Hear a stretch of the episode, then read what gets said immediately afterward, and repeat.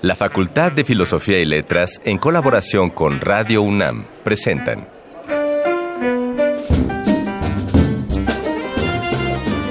Lecturas de pasillo y debates de jardinera. Pensamientos de biblioteca y encuentros de ludoteca. Cátedras extraordinarias fuera del aula.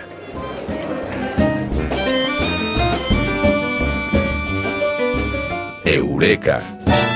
Un programa con filo, Sofía y letras.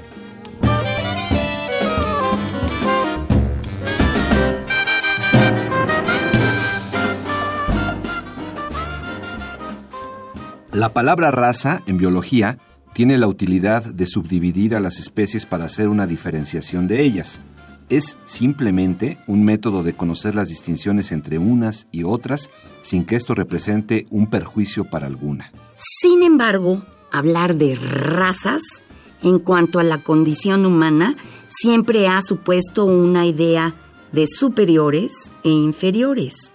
La distinción del color de piel, de los rasgos físicos, del cabello y de las costumbres pocas veces ha sido vista como parte simplemente de la diversidad cultural. Así es, y no es poca la información que podemos conseguir sobre la población indígena en México, ni son pocas las personas que pertenecen a este sector, alrededor de 15 millones. A esto sumemos que desde principios del siglo XIX, los científicos han podido conocer medidas de diferencias y similitudes como la fisiología y el genoma humano. Ignacio Escárcega y Ana Mari Gomis les damos la bienvenida a esta emisión de Eureka, en la que desarrollaremos uno de los temas más incómodos para nuestra sociedad actual. Y es incómodo porque parece ser cierto, el racismo en México.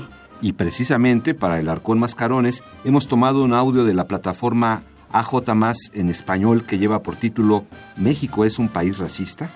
En la sección 3 de 10, el doctor Miguel García Murcia nos ayudará a desarrollar el tema de la participación científica en esta suerte o clase de aspectos cuando hablemos sobre racismo y ciencia en México. Y las voces de Alameda nos informarán sobre los eventos sobresalientes que podremos disfrutar esta semana en nuestra facultad. Bienvenidos pues a una emisión más de Eureka, un programa con filo, Sofía y letras.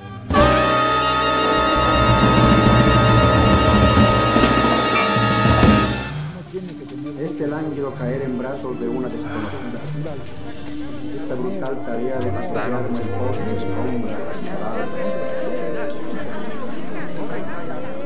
Las palabras que edificaron nuestro presente. Arcón Mascarones. AJ Español es una plataforma digital que realiza cápsulas documentales en video para redes sociales sobre distintas temáticas de interés para la juventud latinoamericana, desde temas artísticos hasta sociopolíticos. En esta ocasión salieron a las calles a preguntar, ¿México es un país racista? Según datos del INEGI, el 64.6% de las personas en México se consideran a sí mismas morenas. 54.8% afirma que a las personas se les insulta por su color de piel y el 15% ha sentido que sus derechos no han sido respetados por esta misma razón. Números terribles. Terribles. A continuación, el Arcón Mascarones se abre para escuchar esta cápsula. ¿México es un país racista? Según un estudio reciente, sí. Miremos los datos. El 79% de los mexicanos que se identifican como de piel clara tiene educación superior. ¿Y qué hay de los de piel oscura? Solo el 25% de ellos tiene estudios superiores. El 10% de los mexicanos de piel clara no fue a la escuela, mientras que en los de piel oscura esto alcanza el 20%. Eso es el doble. Más de la mitad de los mexicanos cree que a las personas se les insulta por su color de piel. Soy Caracol López y estoy en la Ciudad de México para preguntarle a la gente si cree que su país es racista y si ha sufrido discriminación por su color de piel. ¿Qué piensas cuando te digo prieto? Racismo. Moreno. Racismo. 54.8% afirma que las personas se les discrimina por su color de piel. No, no creo. Ay, sí, no creo. ¿Por qué hay gente que dice que no es racista? Hipocresía nada más. Tiene que ver porque no entienden muy bien este concepto. A lo mejor su concepto de racismo tiene que ver únicamente con que un blanco discrimine o rechace a una persona negra. Morenazo. Morenazo, que es un bombón. ¿Tú crees que estas palabras son racistas? No. No, o sea, solamente es decir la característica de una persona y no por eso los estás degradando ni nada, solo estás diciendo sus características. Es como si me dices greñudo. Pues sí, estoy greñudo. La palabra indio. Indígena. Persona común. Cultura o México, morena también.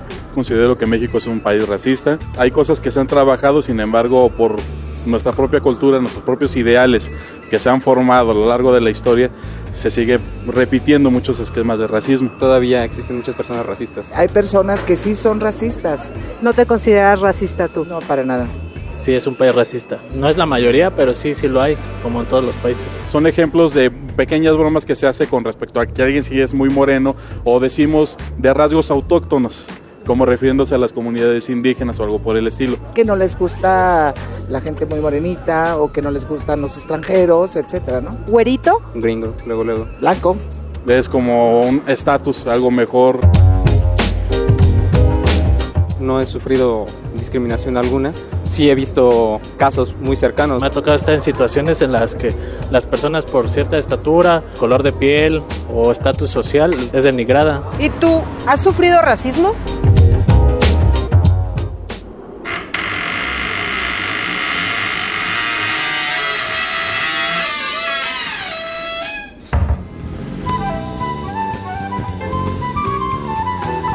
No siempre se dice todo lo que se sabe, pero este sí es el lugar. 3 de 10.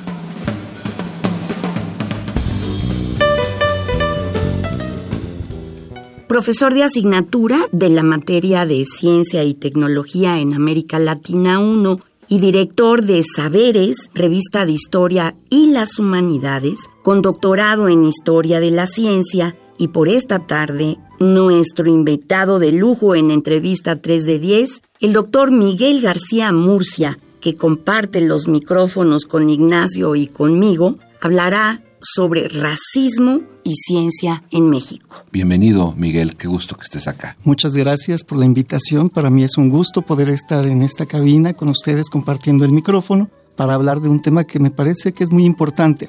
Decía un, un general que cuidaba un archivo histórico de La Serena, le decía a los, a los investigadores que acudían para hacer su trabajo, al salir me muestran por favor lo que van a escribir, porque también nuestros grandes héroes tenían sus caídas.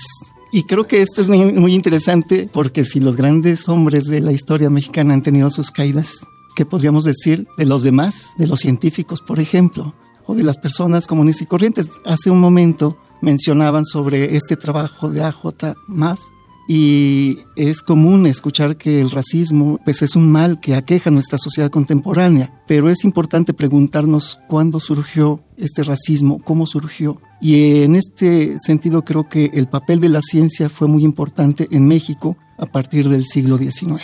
¿Y cómo se evitará eso también? Pero vayamos al siglo XIX. Sí, claro, habría que partir primero de cómo es que hemos construido nuestros discursos racistas, cómo es que se han alimentado incluso de elementos que provienen de la ciencia. Por ejemplo, cuando oímos en charlas informales en la calle o en cualquier otro espacio que es necesario mejorar la raza, estamos utilizando un término muy coloquial, pero tiene unos Muy vínculos fuerte, ¿no? muy fuertes, Justamente. pero además tiene vínculos muy, muy interesantes con la forma en la que se pensaban las razas desde la ciencia en el siglo XIX. Fíjate nada más. ¿Quién no tiene una tía que alguna vez ha dicho esa frase? Yo la he oído muchas veces. En todos los espacios las escuchamos Más frecuentemente. antes que ahora, ¿eh? Ya no creo que se diga tanto, ¿sí? Pues todavía, ¿eh? Hay espacios donde todavía se escucha. Ahora, imaginemos que no se, ha- no se dice, pero ¿cuánta gente tal vez sí lo piensa? Porque también podemos caer en, el- en la cuestión de hablar de manera correcta políticamente y evitar estos términos en los espacios públicos. Pero ¿quién nos dice que en el fondo no también están marcando la forma en la que actuamos todos los días? La forma en la que vemos a todas las demás personas. ¿no? Estas actitudes a veces no se expresan verbalmente, no se dice lo que la gente piensa, pero se expresan a partir de acciones concretas. Por ejemplo, cuando me ha tocado ver en el aeropuerto, hacen revisiones aleatorias y curiosamente detienen solamente a ciertas personas que tienen ciertos rasgos claro, eh, fisionómicos y no a otros. ¿Y qué es lo que está detrás de eso? Pues racismo, racismo absoluto. Racismo que aunque no se diga que existe, se está llevando a cabo. Sí qué horror. Bueno, ahora con todo el auge de la película Roma, de Alfonso Cuarón, que a mí me gusta muchísimo. Sí, sí, sí. Me parece una gran película. Todo este hablar acerca de la actriz Yalitza Aparicio y ponerla en el escenario de la discriminación o, de la no discriminación simplemente porque es indígena. Es increíble. Claro. Ahora en la ciencia me quiero morir. En el caso de Yalitza ha sido interesante porque ha despertado la, discusión. Exacto. Ha despertado la discusión que es muy importante. Ha hecho visible un tema que está ahí latente, ¿no? Claro, cuando muchas personas empezaron a opinar en contra de las expresiones de un actor sobre ella, a mí lo que me, me llamó más la atención fue la naturalidad con que el grupo de personas que le acompañaban a él tomó el comentario. Nadie reclamó, nadie se opuso, parecía que era un comentario común, qué bonito está el día. Nadie de los que estaban en ese video que circuló levantó la voz para decir esto no es así.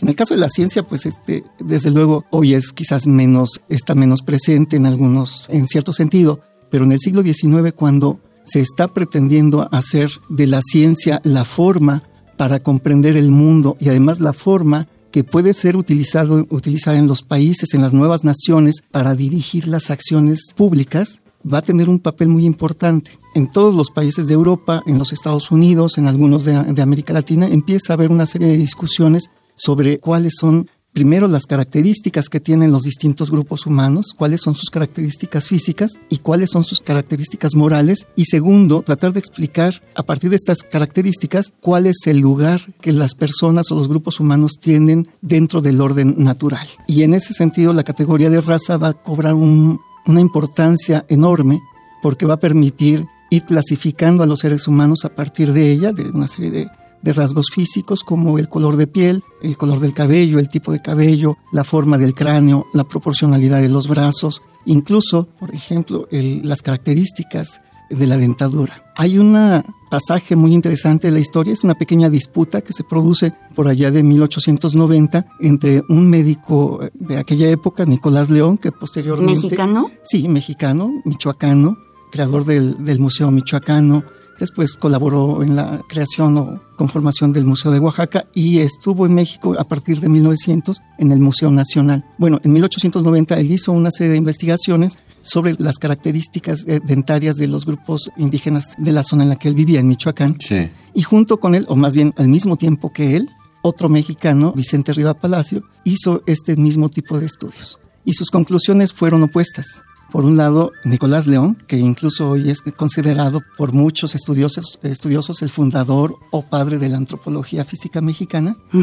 Para él, las características de la dentadura de los indígenas de épocas anteriores y actuales era una muestra de inferioridad. ¿Por? tan solo el título de su artículo muestra un poco la forma en la que lo veía. El artículo se titulaba Anomalías y mutilaciones étnicas del sistema dentario entre los tarascos precolombinos ya decir que se trataba de anomalías implica pensar que hay un grupo de personas que tienen anormal que no pertenece a la a lo clásico. Al canon al canon. Qué cosa. Y luego bueno para él era una muestra de inferioridad y recomendaba que pues no no debía haber una mezcla entre las personas con estas características indígenas y los demás porque esto iba en deterioro de la raza en detrimento de la raza Qué barbaridad. Y eso venía de un científico que estaba, digamos, en lo más alto del reconocimiento de sus pares en ese momento. Estaba construyendo ese reconocimiento, después se acrecentó, pero otro dato curioso, este artículo lo escribió para ser presentado en un Congreso Internacional de Americanistas. Tenía pocos años que se habían empezado a llevar a cabo estos congresos. El de 1890 se iba a llevar a cabo en París. Lo escribió y lo envió, pero como no era posible que él estuviera para leerlo, a quien le correspondió el honor de, leerlo. El honor. El honor fue a Ignacio Manuel Altamirano. Mm. Un personaje. Un liberal puro. Y liberal puro e indígena. Entonces, e indígena, claro. Siempre me he preguntado qué es lo que pensaba cuando estaba leyendo esto. Digo, queda en el terreno de la especulación. No lo sé. no lo sabemos, ¿no? Había otras, otras Pero personas. mencionaste a Riva Palacio, Riva Palacio que dices que tenía la postura distinta, el que decía. Él decía que se trataba de una diferencia que mostraba el progreso evolutivo de las razas americanas. Porque decía, el progreso indica que aquellos órganos que ya no te son útiles, pues los desechas. Entonces, así como la- las mamas en el caso de los hombres, que no las usamos y se van deteriorando, eliminando, pues así los indígenas mexicanos no tienen muela del juicio. La pieza canina o el colmillo que le llamamos ha sido sustituido por otra muela y además ya casi no tienen vello corporal, entonces que no sirve para nada en estos espacios. Él decía que era una suerte de, de progreso Se- evolutivo. Selección natural es como una cosa. Pues de- claro. O sea que tenía más razón Riva Palacio, que era literato que. Que el famoso Que científico, científico. michoacano. No del todo. No. No, no, no del todo. Miren, el mismo Riva Palacio, por ejemplo, decía sobre la forma en la que las personas andaban eh, o vivían los grupos étnicos. Trae una, un pasaje también donde dice, lo voy a leer porque Sí, es que sí, esto sí. es fantástico. Dice, la costumbre de caminar con carga, está hablando de poblaciones indígenas en la Sierra de Oaxaca, ha modificado de tal manera el funcionalismo en los músculos de los indios que no les es posible caminar deprisa ni hacer largos viajes si no llevan a cuestas algún peso. Así que, aun cuando vayan simplemente como correos, forman con piedras una carga que se echan a la espalda para llegar más pronto y con mayor facilidad y descanso a su destino. No, bueno, y si ya, ya lo mataste. O sea, Qué cosa. pero esa era la ciencia. Sí, Ah, Ni sí. siquiera es cierto en los animales. Claro que de no. carga, pobrecitos. Claro que no era cierto, pero esto muestra cómo en la producción de la ciencia muchas veces estamos incorporando discursos llenos de, de prejuicios. Y claro, ni Riva Palacio ni Nicolás León podían verlo, porque una característica del prejuicio es que no somos conscientes de él necesariamente. O sea que la, la ciencia en cuanto a su descubrimiento y la, la circulación de estos descubrimientos no está exenta, Miguel, de ese tipo de prejuicios tan tremendos como estos que enuncia. Ni siquiera la filosofía. Samuel Ramos decía, poco más adelante, que el indígena estaba atrasado psicológicamente 10.000 años en relación a la psicología del europeo. Qué grave, ¿no? Bastante. Y lo cual, pues, pues, no es cierto. Es otra cultura, es otro momento, es otro lugar. ¿Qué tiene que ver esto? Sí, el problema es que medimos a partir de una regla que asumimos que es la única validera para todos los demás seres humanos, ¿no? Por eso pensamos que hay un color de piel que tiene mayor valor o que debiera ser así, o hay un tipo de cuerpo que es el perfecto o es el, ide- el ideal frente a otros. Y lo hacemos constantemente, ¿no? Sí, las modas. Oye, o ¿De sea quién- que, o sea, Miguel? Miguel, Ana Mari, o sea que Sandex Superino se equivocaba cuando en el Principito hay un pasaje donde plantea que hay un, no me acuerdo si es un científico turco o algo que descubre algo muy importante, pero lo da a conocer vestido así como vestido de árabe. Entonces no le cree nadie. Claro. No le cree nadie hasta Claro. que ya se viste de manera occidental Sí. y entonces ya obtiene el Sí. reconocimiento. Bueno, hay que pensar en todos estos anuncios que ofertan trabajos donde uno de los requisitos es buena presencia, ¿no? Ah, sí, Sí, bueno, buena todos, presentación. mu- ¿Y, muchísimos. qué significa buena presencia, buena presentación? Sí. ¿Solamente el- la, la ropa o también implica el tipo fisonómico de las personas? Qué fuerte, sí. Pues Sí. esperemos que no. Lamentablemente yo creo es que, sí. pero, pero Sí. no, pero sí, Sí, sí lamentablemente yo creo que sí, sí ocurre algo así. Hay espacios, uno puede ir a algunas cafeterías y lo único que encuentra son trabajadores muy jóvenes, ¿no? Hay una cadena por ahí que es muy famosa y quienes atienden solo son jóvenes, jóvenes, jóvenes. Y la pregunta es, ¿y por qué nada más hay jóvenes? ¿Por qué no hay personas de 40 años, de 50 años, de 60 tal vez trabajando? Porque discriminamos. Estamos discriminando. Yo me acuerdo de una amiga que era muy bonita y a mí me daba mucha envidia. Y además cómo se arreglaba y cómo le hacía. Y un día su papá le dijo, eso no te lo pongas, era un vestido, no recuerdo, porque te aprieta. Y yo decía, pero ¿por qué, por qué te aprietas si hasta guango se te ve? La verdad no me gusta. No, lo que le quería decir es que la hacía más morena. Ah. La aprietaba. Ah, yo pensé de que la... No, pues eso pensé yo. Por eso le dije, hasta guango se te ve. Claro. Este. Nue- Nuestro, nuestro terror a vernos de color moreno llega a tal grado que hay muchos productos cosméticos que ayudan a, a blanquear la piel. Ay, sí, eso, de veras, Miguel. Bueno, y la, la hora que te referías al final del 19, la propia iconografía de Porfirio Díaz, que en las primeras fotos y retratos pues se ve muy moreno y ya al final, cuando está viejito lleno de medallas, ya... Se ve ya francés. ya se ve francés, ya le anda pegando a ser güero. Sí, es muy increíble. Sí, pues efectivamente estas, estas muestras, incluso estaba pensando ahorita en las esculturas que se producen en el porfiriato, ¿no? en esa época, por ejemplo la de Cuauhtémoc. Yo veo la de Cuauhtémoc y digo, yo sí, sí tengo mucha sangre indígena y ¿por qué no me veo tan fornido como él? ¿no? Sí, totalmente.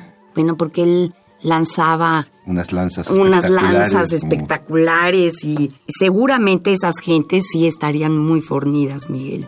Yo creo. Claro que sí. Como lo que decían estos dos autores, hubo muchos estudiosos en el siglo XIX y principios del XX intentaron encontrar cuáles eran los tipos de personas que habitaban en México. Hubo importantes esfuerzos, algunos, por ejemplo, llevados a cabo por Daniel Vergara, Daniel Vergara Lope, que en el Instituto Médico Nacional tenía un laboratorio especializado para medir a los niños y cómo iban creciendo. En 1912, por ejemplo, se hizo un estudio que incluyó medir a 12 mil, no, 27 mil niños y otro tanto de niñas de escuelas primarias para ver cuáles eran sus características físicas y saber cómo éramos los mexicanos. Todos estos fue- esfuerzos se estuvieron llevando a cabo durante muchos años e incluso se elaboraron guías muy precisas de cómo medir, qué medir, cómo organizar la, estadística, porque esto era muy importante. Ahora, esto mismo que se hacía en México, se hacía en otras partes. Por ejemplo, en la década de 1870, Virchow, en lo que hoy es Alemania, también llevó a cabo un mapeo racial de Alemania y para ello llevaron a cabo medición sobre 6 millones de niños. Cuando nosotros pensamos en el nazismo y en esta ¿De dónde exclusión, viene, verdad? Sí. hay que regresar para encontrar que desde un momento muy temprano de la historia de Alemania hay intentos por clasificar a los grupos que están viviendo dentro de, de su espacio. En México ocurre lo mismo. Claro que la Revolución Mexicana y después los hallazgos en materia de arqueología vinieron a cambiar un poco el panorama, matizaron nuestro racismo, aunque no lo eliminaron. Sí, iba a decir dos cosas. Una es que en, el sur de Alemania los alemanes ya no son güeros de ojo claro, sino que son otro tipo. Y quizá por eso este personaje hacía eso en Alemania. Se nos está acabando el tiempo. Yo quería seguir hablando contigo Sí, y del mestizaje, porque México es un país mestizo. Yo sé que hay grupos indígenas, pero la gran mayoría de los mexicanos, pues somos el mestizaje. Sí, aunque también fue una suerte de invención el mestizaje. Si pensamos en el siglo XX al inicio, tenemos la gran mayoría de población indígena y pocos mestizos.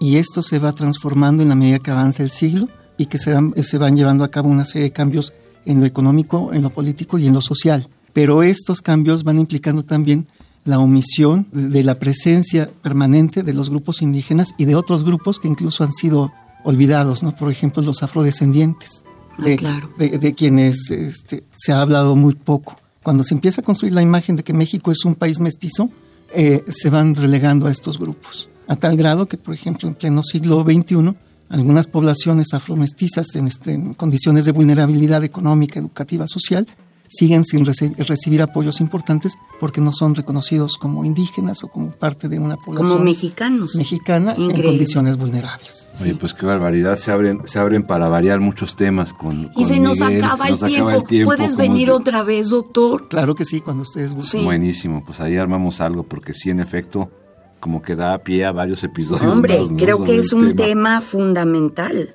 Oye, Miguel, y como parte del programa hacemos un ritual a través del cual tú nos recomiendas alguna canción para despedir esta bonita tarde de marzo. Sí, hay una voz que es fantástica y a veces no tan escuchada por los jóvenes, la de Billie Holiday. Ajá, Y hay una canción especialmente dolorosa, ajá. Strange Fruit, que habla justamente de los efectos del racismo en los Estados Unidos Ah, en una maravilla. época determinada. Porque ella era negra. Ella era negra. Pero permítenos que Ana Mari diga esa Strange Fruit en inglés, porque ella lo pronuncia Por favor. de una manera increíble. Strange fruit. Ahí está. Bueno, vámonos con Strange Fruit.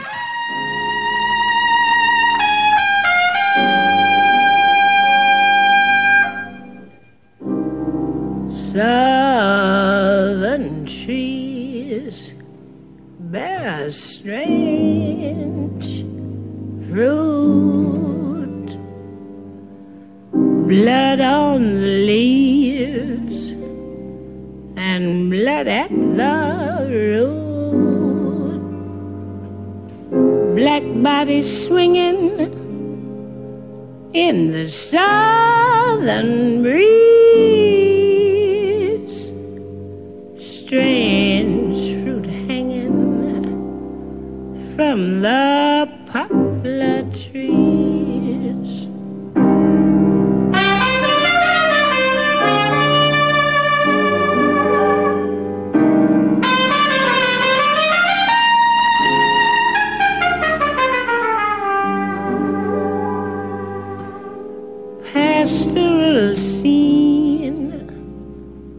the gallant South.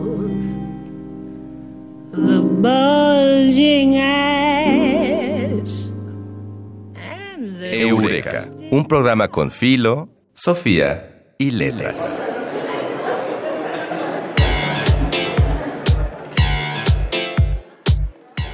Voces de Alameda, tu agenda radiofónica de la facultad. Mañana, martes 19 de marzo, se llevará a cabo la presentación del libro coordinado y publicado en el marco del Seminario Permanente de Filosofía Mexicana, a cargo de la doctora María del Carmen Rovira Gaspar. La cita es en la sala A de la Facultad de Filosofía y Letras a las 17 horas. Te invitamos a asistir a las Jornadas Uruguayas, una actividad organizada por la doctora Alejandra Amato, profesora del Colegio de Estudios Latinoamericanos, que se llevarán a cabo el miércoles 20 de marzo a las 10 horas en la sala A de la facultad. Por último, este miércoles 20 de marzo podrás asistir también al Foro de Investigación con Métodos Cuantitativos, una experiencia desde Perú con la doctora Elizabeth Huiza del Colegio de Bibliotecología. La cita será a las 11 horas en el Salón A de nuestra facultad. De forma somera, esta es la realidad. Hay gente que considera que otras personas valen menos, son más agresivas y más ignorantes solamente por su color de piel. Cuando reconocemos que esa es la realidad, lo siguiente será saber qué haremos al respecto. Gran pregunta. Para iniciar nuestra despedida debemos agradecer al equipo que hizo posible esta emisión. En la investigación, Dayanara Nogués y Adriana Chávez, el guion de Mario Conde, la operación técnica de Miguel Ángel Ferrini, la asistencia de producción de Carmen Sumaya y la producción de nuestra hada madrina Silvia Cruz Jiménez. Y por nuestra parte ha sido todo. Se despiden de ustedes Ana Mari Gomis e Ignacio Escárcega y agradecemos tu escucha, así como esperamos que nos acompañes la próxima semana para otro capítulo de Eureka, un programa. Con Filo, Sofía y Letras. Excelente semana a todos. El tiempo vuela cuando el pensamiento se divierte. Nos escuchamos la próxima semana. Eureka.